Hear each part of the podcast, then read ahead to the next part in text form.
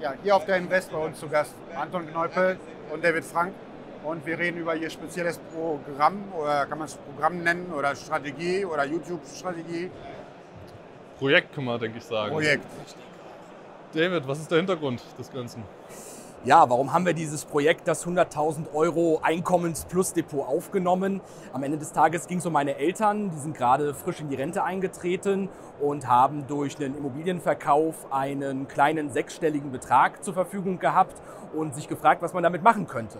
Und äh, Anton, äh, mein äh, langjähriger Bekannter, bekannt für seine Hocheinkommensstrategien, ist mir da direkt in den Kopf geschossen, weil er natürlich für Strategien bekannt ist, mit denen man einen relativ verlässlichen, aber hohen Cashflow erzeugen kann. Und genau das wollte ich für meine Eltern haben. Genau danach haben meine Eltern Ausschau gehalten, dass man sozusagen aus diesen knapp 100.000 Euro, die zur Verfügung standen, zum Anlegen möglichst viel Cashflow erzeugen kann, ohne da aber irgendwie die Substanz oder ähnliches an, anzugreifen. Und das war sozusagen der Startschuss für dieses Projekt. Ich glaube, das ist öfter, dass es vorkommt, dass jemand über Nacht, sage ich mal in Anführungsstrichen, zu Geld kommt, zu einer größeren Summe und nicht weiß, was er damit machen soll. Hast du solche Anfragen öfter? Ja, das ist tatsächlich ein relativ häufiges Phänomen, dass es, warum auch immer, irgendein Cash-Event gibt, ein Liquiditätsevent. Und äh, sei es jetzt der Immobilienverkauf, die aufgelöste Lebensversicherung, ähm, Erbe, wenn es mal äh, passiert, ähm, größere Schenkungen, gibt immer mal wieder Liquiditätsevents und je nach Anlegertyp gibt es dann auch durchaus das Interesse, mal einkommensorientiert zu investieren. Nicht Rendite maximierend um jede Nachkommastelle, sondern einfach so anzulegen, dass es kein nennenswertes Totalverlustrisiko gibt, bei gleichzeitig verlässlichen monatlichen Einkünften. Und ähm, wenn man das mal auf einen Monat runterrechnet, sind wir da auch in der Strategie mit dem Projekt jetzt das ist konservativ aufgestellt und auch auf Inflationsschutz optimiert. Da sind wir dabei bei 6% allein an Barertrag. Zusätzlich haben wir ein gutes Potenzial auf, auf nominale Wertsteigerungen im Kapitalstock durch die überwiegend gut vor Inflation schützenden Beteiligungen.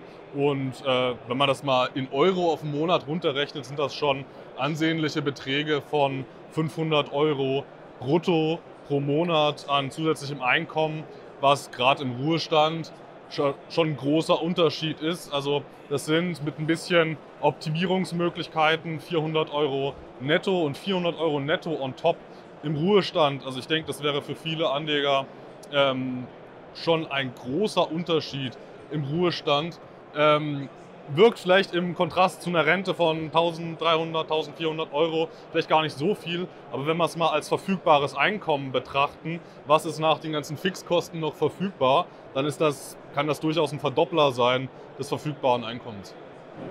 Eine Geschichte, die, die dann da aufkommt, ist natürlich jemand, der über Nacht so viel Geld hat oder zur Verfügung und nicht weiß, was er damit machen soll. Heißt auch, das Wissen ist nicht da. Jetzt ist das, ist das, das Ganze so komplex, dass äh, der Sohn helfen muss oder könnten die Eltern das selbst schaffen? Also man muss schon sagen, dass meine Eltern eine gewisse Kapitalmarktaffinität mitgebracht haben, auch Börsenerfahrung über ihre 20, 30 Jahre, in denen sie regelmäßig angespart haben. Aber ich sage jetzt mal, für dieses ähm, äh, Portfoliokonstrukt, für was wir uns jetzt letztlich entschieden haben, was über 20 Titel umfasst und wirklich sehr ausgewogen, sehr diversifiziert, nicht nur regional, nicht nur geografisch, sondern auch über verschiedene Investmentvehikel, das hätten sie so ohne fremde Beratung, ohne fremde Empfehlungen nicht gekonnt. Deswegen bin ich da auch eingeschritten, habe da meine Hilfe angeboten, die dankend angenommen worden ist und habe mich dann deswegen auch mit Anton zusammengetan, weil ich wusste, dass er anders als ich insbesondere für diese Hocheinkommensstrategie eben bekannt ist und da auch schon Erfolge mit erzielen konnte und dementsprechend war er für mich da die logische erste Wahl, um solch ein Portfoliokonzept, so eine Portfoliotheorie zu erstellen und dann später auch mit äh, seiner Hilfe dann das Ganze in die Praxis umzusetzen. Und da muss man aber auch klar dazu sagen, auch wenn du jetzt auf mich zugekommen bist, ähm, muss man dazu sagen, das kann man prinzipiell auch alleine machen. Es war ja hier aber der Anspruch, einfach mal ein, ein Vorzeigeprojekt auf die Beine zu stellen mit sehr guter Diversifikation, aber trotzdem noch nicht komplett ausufernder Titelanzahl. Ähm, dafür bräuchte man jetzt nicht prinzipiell äh, jemanden, der schon sehr kapitalmarktaffin ist. Aber wenn man es richtig gut machen möchte, dann ist natürlich Kapitalmarkterfahrung förderlich. Ähm, und da bin ich natürlich gerne eingesprungen.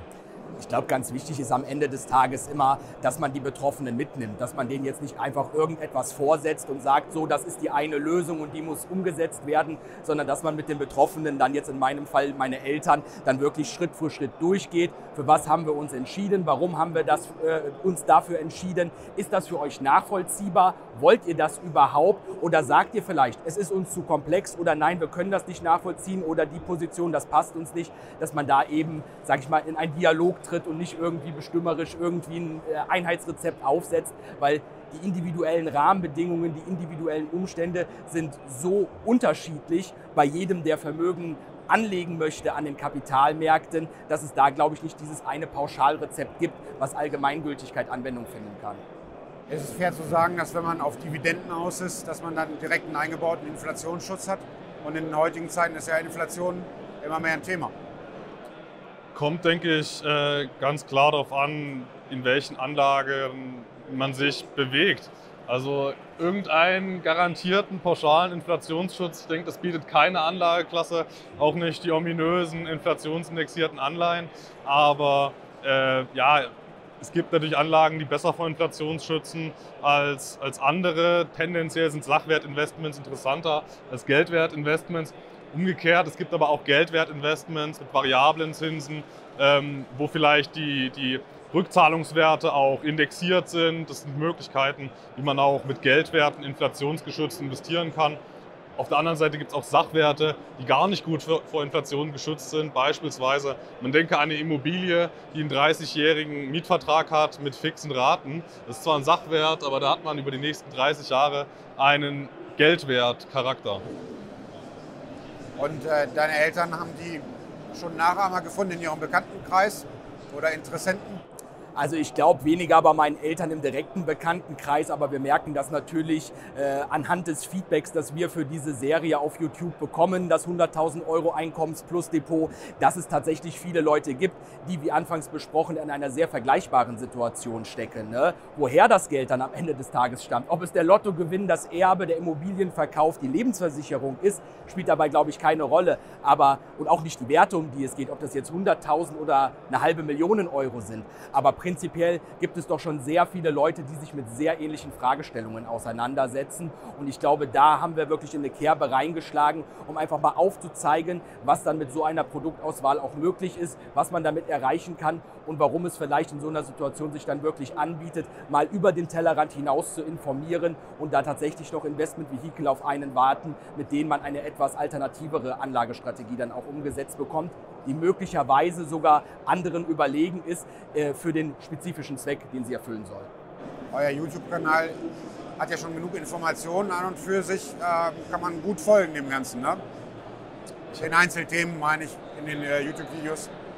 Ja, ihr, ihr teilt schon ziemlich viele Informationen mit. Wir versuchen da auch mal wirklich gezielt in die einzelnen Positionen reinzugehen, weil da einfach nur äh, ja, 22 Positionen einmal als Excel-Tabelle zur Verfügung zu stellen. Ähm, da stehen dann irgendwelche Namen drin mit High Dividend, Income Opportunities, Trust. Ähm, klingt vielleicht im ersten Moment erstmal attraktiv, wenn High Income, High Dividend draufsteht. Aber unser Ziel ist es nicht, äh, ja, ja, plumpe Anlagetipps zu geben, sondern Anlegern gezielt bei ihren Vermögensstrategien äh, da einfach gezielt zu helfen und auch tiefgehend zu informieren, weil da muss, muss man auch sagen, oberflächliche Informationen über solche Positionen gibt es zur Genüge und das ist auch, denke ich, ein Haupthintergrund, wieso wir das so intensiv besprechen, weil es sonst ja kaum einer macht. Ja, genau. Und ich glaube, da wird auch ganz schön deutlich, dass Anton und ich einfach andere Know-how-Schwerpunkte mitbringen und in diese YouTube-Serie einbringen und uns dann auch relativ gut ergänzen und unsere verschiedenen Hintergründe dann da auch einfließen lassen können, sowohl was die Interessen angeht, was das Berufliche, was die Anbildung anbelangt. Und ich glaube, so kommt es dann auch zustande, dass wir unseren Lesern viel aus der Theorie vermitteln können, aber das gleichzeitig irgendwie mit ein bisschen praktischer Veranschaulichung rüberbringen, sodass das für viele dann vielleicht ein Stück weit greifbarer ist als diese ominösen Titel, von denen Anton vorher sprach. Reinvestieren eigentlich deine Eltern etwas äh, von den monatlichen Einkommen? Also momentan ist es so, dass meine Eltern auf das Zusatzeinkommen nicht angewiesen sind. Das war von Anfang an als ein netter Zusatz äh, eingeplant, von dem mal vielleicht eine zusätzliche Reise im Jahr oder ähnliches unternommen werden kann. Sie sind aber ausdrücklich unabhängig davon. Die gesetzliche Rente und die Betriebsrente meiner Eltern, die würden genügen, um alle Fixkosten zu bestreiten. Und momentan ist es tatsächlich so, dass das veranlagte Kapital und der Cashflow, der dadurch erzeugt wird, weiter reinvestiert werden kann, beziehungsweise dass der nicht für irgendwelche Konsumausgaben benutzt wird. Konzentrieren sich deine Eltern da auf den monatlichen Cashflow oder schauen sie auf den Gesamtwert der Aktien, was man nicht tun sollte? Ja, es ist schon eine Mischung aus beiden, muss man, glaube ich, ganz ehrlich sein. Ne? Natürlich ähm, ist es in Phasen, wo es an den Märkten dann mal ein bisschen bergab geht, schon ein bisschen schmerzlich, das zu beobachten, ne? dass dann der Portfoliowert dann auch mal ein bisschen runtergehen kann. Am Ende des Tages konzentrieren sie sich aber schon auf den monatlichen Cashflow und das, was am Ende des Tages rauskommt, weil das war von Anfang an die Zielsetzung und da halten wir jetzt auch gemeinsam dran fest. Und man muss ja auch klar sagen, wir sind ja in puncto Diversifikation so breit aufgestellt, wie es kaum breiter ginge. Also wenn man es unbedingt will und wenn man so eine Einkommensstrategie sehr professionell fahren möchte, könnte man das noch erweitern. Ich selbst fahre auch noch breiter. Aber mit diesen 22 Positionen, da haben wir Standardaktien dabei, von Nasdaq-Werten über S&P 500-Werte, Emerging Markets, asiatische Aktien, ähm, Aktien jeder Couleur, wir haben Anleihen im Bestand, Kredite, außerbörsliche Investments, Royalties, Musikrechte, Wasserrechte. Also es geht kaum breiter. Und wenn man weiß, wie breit das aufgestellt ist, dann ähm, kann man in der Regel auch ganz gut schlafen mit so einem leichten Kursminus, weil wenn sich das nicht mehr nachhaltig erholt, dann hat man möglicherweise dann irgendwann mal andere Probleme, weil das breiter geht es kaum sollte sich erholen. Ja, das gute Beispiel ist immer, dass man sagt, äh, die meisten Deutschen haben eine Immobilie, ein Haus. Da schaut ja auch nicht jeder ständig in die Tageszeitung, was ist das Haus ungefähr wert. Ne? Absolut. Und dazu muss man natürlich sagen, eine Immobilie für sich ist natürlich auch ein gewisses Klumpenrisiko. Die ist an einem Standort, das ist in einem Projekt, die ist von den ganz bestimmten mikroökonomischen Rahmenbedingungen abhängig. Und was wir jetzt mit diesem Portfolio für meine Eltern geschaffen haben, wie Anton es schon sagte, eine breitere Diversifikation ist kaum noch möglich. Ne? Wie gesagt, das hat gar nicht mal nur mit geografischer Diversifikation zu tun, sondern wir sind in börsennotierten, wir sind in nicht börsengelisteten Vehikeln und ähm, äh, Anlageformen unterwegs. Wir sind auf der Aktienseite zu finden, wir sind im Anleihenbereich, wir sind äh, über die Branchen komplett diversifiziert. Also es ist wirklich ein sehr, sehr gut, breit, weltweit diversifiziertes Portfolio, was da geschaffen worden ist. Und dementsprechend versprechen wir uns natürlich auch davon, dass dann der Cashflow, der äh, erzeugt wird, eine gewisse Stabilität mitbringt, weil man eben nicht nur von einem oder zwei Faktoren abhängig ist, sondern von ganz, ganz vielen. Und selbst wenn es mal zu irgendeinem Ausfall oder einer Senkung bei einem Vehikel kommen sollte, haben wir eben noch ganz viele andere an Bord, die nach Möglichkeit damit gar nicht großartig korreliert oder gar nicht korreliert äh, ist. Und insofern wir da wirklich einen sehr breiten Mix geschaffen haben, der auch für Verlässlichkeit natürlich am Ende des Tages sorgt. Wenn einer auf dich zukäme mit 100.000 äh, Euro, Dollar, whatever, ähm, wie machst du denn, wie lange dauert es, dass man voll investiert ist? Ich glaube, du bist nicht jemand, der sagt, direkt rein in den Markt, sondern äh, du machst Scale-In, oder? Ja, es kommt immer, kommt immer darauf an. Ich bin ein großer Freund zwar davon, es richtig gut zu machen. Umgekehrt bin ich aber auch kein Freund davon, ewig abzuwarten und untätig zu sein und sich in, in Perfektionismus zu üben, aber am Ende nie in die Praxis zu kommen. Das ist, also, da muss, das ist ein schmaler Grad zwischen Aktionismus und äh, zu schnellem Handeln und zu aggressivem Verhalten und zu langsamem, zu vorsichtigem Verhalten. Also ich würde, wenn jetzt jemand äh, sagt, mit 100.000 Euro, ich würde vermutlich einfach mal anfangen mit bestimmten Vehikeln, eher mich auf die Basiswerte beschränken und dann, ähm, je nachdem, wie weit man ist, mehr oder weniger schnell agieren. Kommt natürlich noch ein anderer Punkt dazu, dass es bei bestimmten Vehikeln auch Bewertungen gibt, sodass man sagen kann, manchmal lohnt es sich einzusteigen, manchmal nicht. Aber das ist so ein Zusatzfaktor, der, der betrifft die Closed-End-Funds. Da gibt es äh, Discounts und Premiums und im besten Fall kauft man solche, Fonds, äh, solche Fonds ähm, zu einem Preis, der unter dem inneren Wert notiert. Also ein Korb von 100 äh, von Aktien, die meinetwegen 100 Dollar wert sind, kann man bei Closed-End Funds äh, durchaus mal äh, zu 85 Dollar an der Börse erwerben.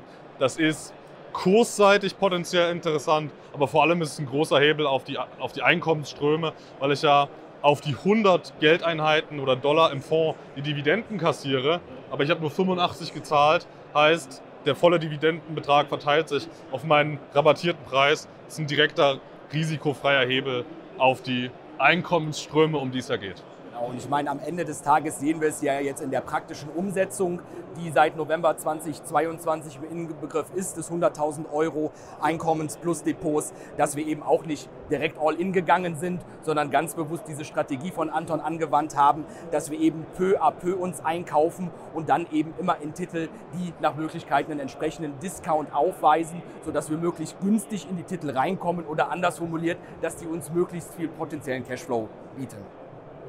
Sind deine Eltern jetzt voll investiert mit den 100.000? Nein, wir, haben noch, wir sind jetzt ungefähr bei der Hälfte angekommen. Die andere Hälfte steht uns noch bevor. Wir sind jetzt seit vier, fünf Monaten dran. Ich denke mal noch mal vier, fünf Monate weiter und dann dürften wir auch dann tatsächlich voll investiert sein. Das finden wir vom Anlagetempo her ganz angebracht. Das ist auch für meine Eltern ganz angenehm, eben, dass man über, sage ich mal, im kleineren Maße verschiedene Investitionszyklen hinweg investiert und nicht eben alles zu einem Punkt rein gedonnert hat ins Portfolio, ins Depot, sodass man nach Möglichkeit jetzt auch nicht den allerbesten, aber auch nicht den allerschlechtesten Zeitpunkt erwischt hat für eine Einmalanlage. Das eine ist ja auch immer die Theorie, was ist der richtige Einstieg, und das andere ist die Praxis. Womit fühlt man sich auch wohl. Und so, eine, so ein peu à peu Vorgehen, was trotzdem nicht zu lange in die Länge gezogen wird, das kann psychologisch auch sehr förderlich sein, weil wenn man peu à peu vorgeht, dann lernt man die Titel ein bisschen kennen. Was haben wir uns jetzt in Bestand gelegt? Duxton Water Limited. Ähm, wenn man eben nicht 20 Titel auf einmal ordert, kann man sich mit dem mal befassen, kann mal unser Video dazu ansehen und fühlt sich dann auch wohler damit, weil die beste Anlagestrategie bringt nichts, wenn man sich nicht wohlfühlt. Und äh, wenn man sich nicht wohlfühlt, dann besteht eine hohe Liquidierungsgefahr im nächsten Börsencrash. Gab es einen Wert, den du David besonders äh, schmackhaft machen musstest? Gab es durchaus. Das war, meine ich, ein, ein Dachfonds. Ein Dachfonds, der sehr breit aufgestellt war. Das hatte den Hintergrund, zum einen, du hast ja Dachfonds, äh, äh, beruflichen, beruflichen Background im Dachfondssektor, hast da Einblicke, was da auch nicht so gut läuft. Ähm, das andere war, dass der Dachfonds tatsächlich in den letzten fünf Jahren eher eine Durststrecke durchgemacht hat, aus verschiedenen Gründen. Und da bin ich aber immer jemand, der sich das ganz gerne nochmal im Detail anschaut und nicht einen Titel ausschließt, nur weil mal die Historie in den letzten fünf Jahren schlecht war. Also Historie ist natürlich ein Indikator für Qualität, aber es ist kein klarer Beweis. Etwas, was gut gelaufen ist, muss nicht weiter gut laufen. Etwas, was schlecht gelaufen ist, muss nicht weiter schlecht laufen. Es kommt auf die Hintergründe drauf an, der schlechteste Fonds kann, wenn der zugrunde liegende Sektor boomt, super laufen. Und der beste Fonds mit den besten Managern, wenn der abgedeckte Sektor nicht läuft, dann läuft auch der beste Fonds nicht. Ähm, und, und von daher, die Problemstellen bei dem Dachfonds waren ähm, Kosten und durchaus vielleicht eine suboptimale äh, Allokation, vielleicht ein bisschen viel Turnover, Umschichtungsrate, zu viel Unruhe im Bestand ist ja auch nicht unbedingt förderlich, verursacht auch Kosten.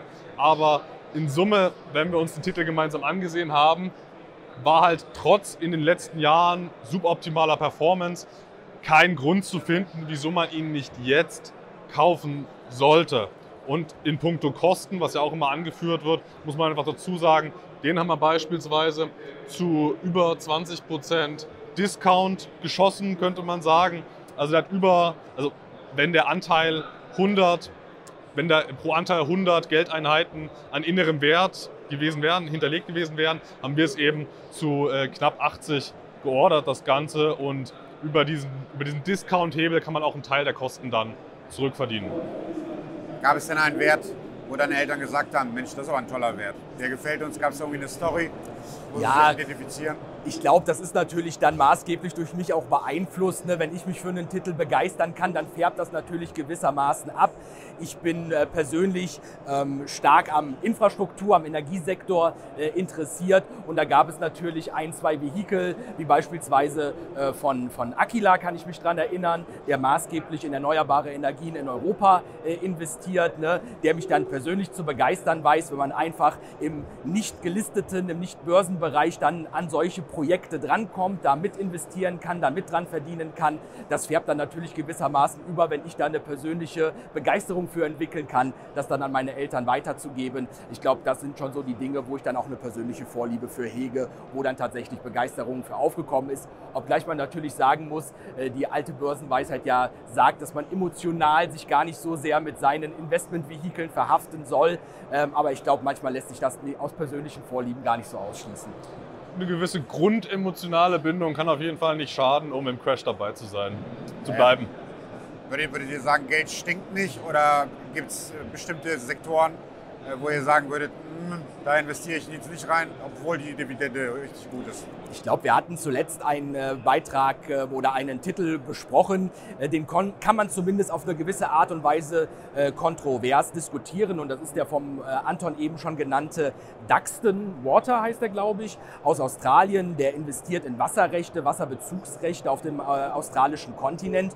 Und natürlich hat Investments in Wasser immer, ja, ich sag mal, einen gewissen faden Beigeschmack, weil man sich natürlich überlegen muss, wem nimmt man gegebenenfalls Wasser weg, wem wird das Wasser zugeteilt, was spielt dabei eine Rolle. Man kennt das auch aus vielen Diskussionen, die bei uns in der Gesellschaft eine Rolle spielen. Da muss man, glaube ich, nicht erst bis nach Australien gehen.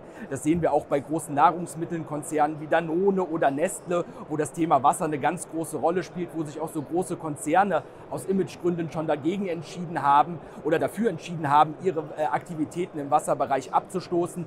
Da muss man natürlich dann schon auch kritisch hinterfragen, ob das mit den eigenen moralischen Vorstellungen übereingeht. Beim Duxton Water sind wir jetzt gemeinsam zu der Erkenntnis gelangt, auch mit meinen Eltern, dass wir das für vertretbar halten, wie dieser Fonds das auch praktiziert. Ja, aber es gäbe mit Sicherheit auch andere Vehikel, vielleicht auch im Wasserbereich oder ähnlich sensiblen Bereichen, wo wir sagen würden, nee, da lassen wir mal lieber die Finger von.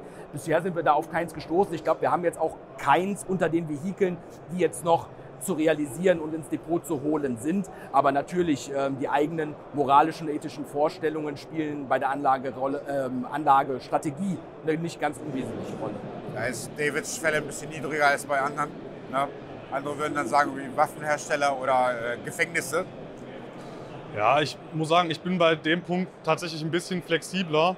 Äh, nicht, weil ich jetzt so eine wahnsinnig flexible Moral habe, sondern weil ich mich schwer damit tue, Dinge in die eine oder andere Richtung eindeutig einzuordnen, weil alles, was vielleicht nicht so gut ist auf der einen Seite, hat auch immer was Gutes auf der anderen Seite. Und wenn wir gerade in den Bereich Wasser schauen, was ein sehr sensibler Bereich ist, muss man auch gleichzeitig sagen, so ein Fonds, der eventuell auch nicht immer nur positive äh, Outcomes verursacht, muss man auch ganz klar dazu sagen, dass der es auf jeden Fall kleinen Akteuren am australischen landwirtschaftlichen Markt kleinen Bauern ermöglicht er es eben auch, aktiv zu sein, ohne diese teuren Wasserrechte selbst zu erwerben. Das ist immer ein zweischneidiges Schwert. Diese Wasserrechte, die rentieren, sage ich mal, mit 4% pro Jahr. Ist kein hoher Return on Equity, muss man ja mal ganz klar sagen.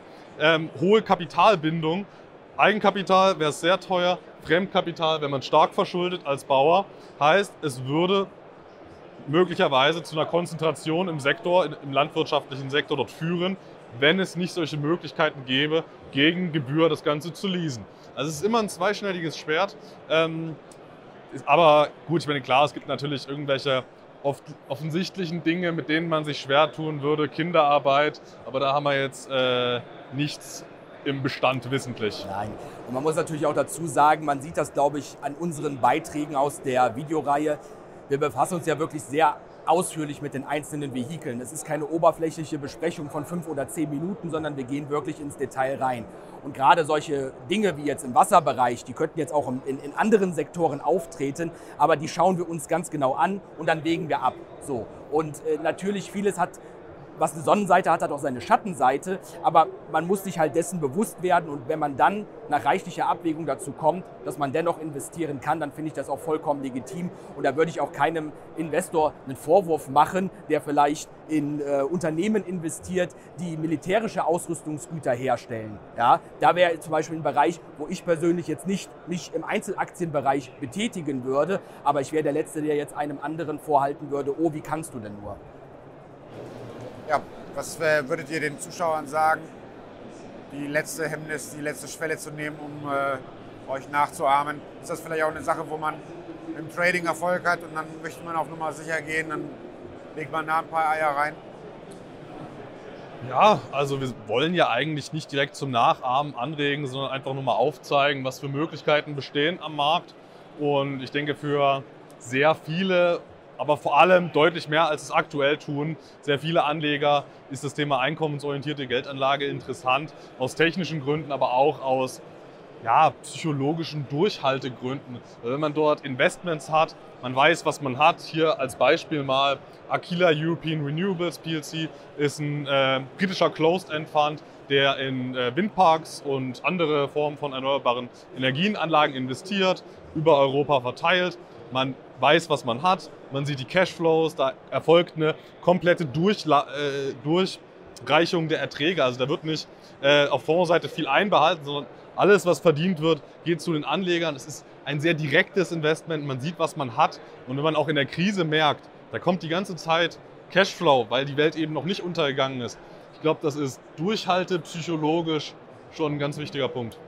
Ja, und am Ende des Tages, wie es Anton richtig gesagt hat, einfach etwas nachäffen, weil es jetzt irgendwer auf YouTube, auf Instagram oder wo auch immer so praktiziert, ist, glaube ich, eine sehr schlechte Idee, weil wir haben auch jetzt gemerkt und ich insbesondere, als es jetzt überhaupt um die Konzeptionierung dieses 100.000 Euro Depots ging, wie anspruchsvoll es ist, alle Rahmenbedingungen, die bei so Individuen wie bei meinen Eltern anzutreffen sind, entsprechend zu berücksichtigen und dann in so eine Gesamtstrategie zu implementieren.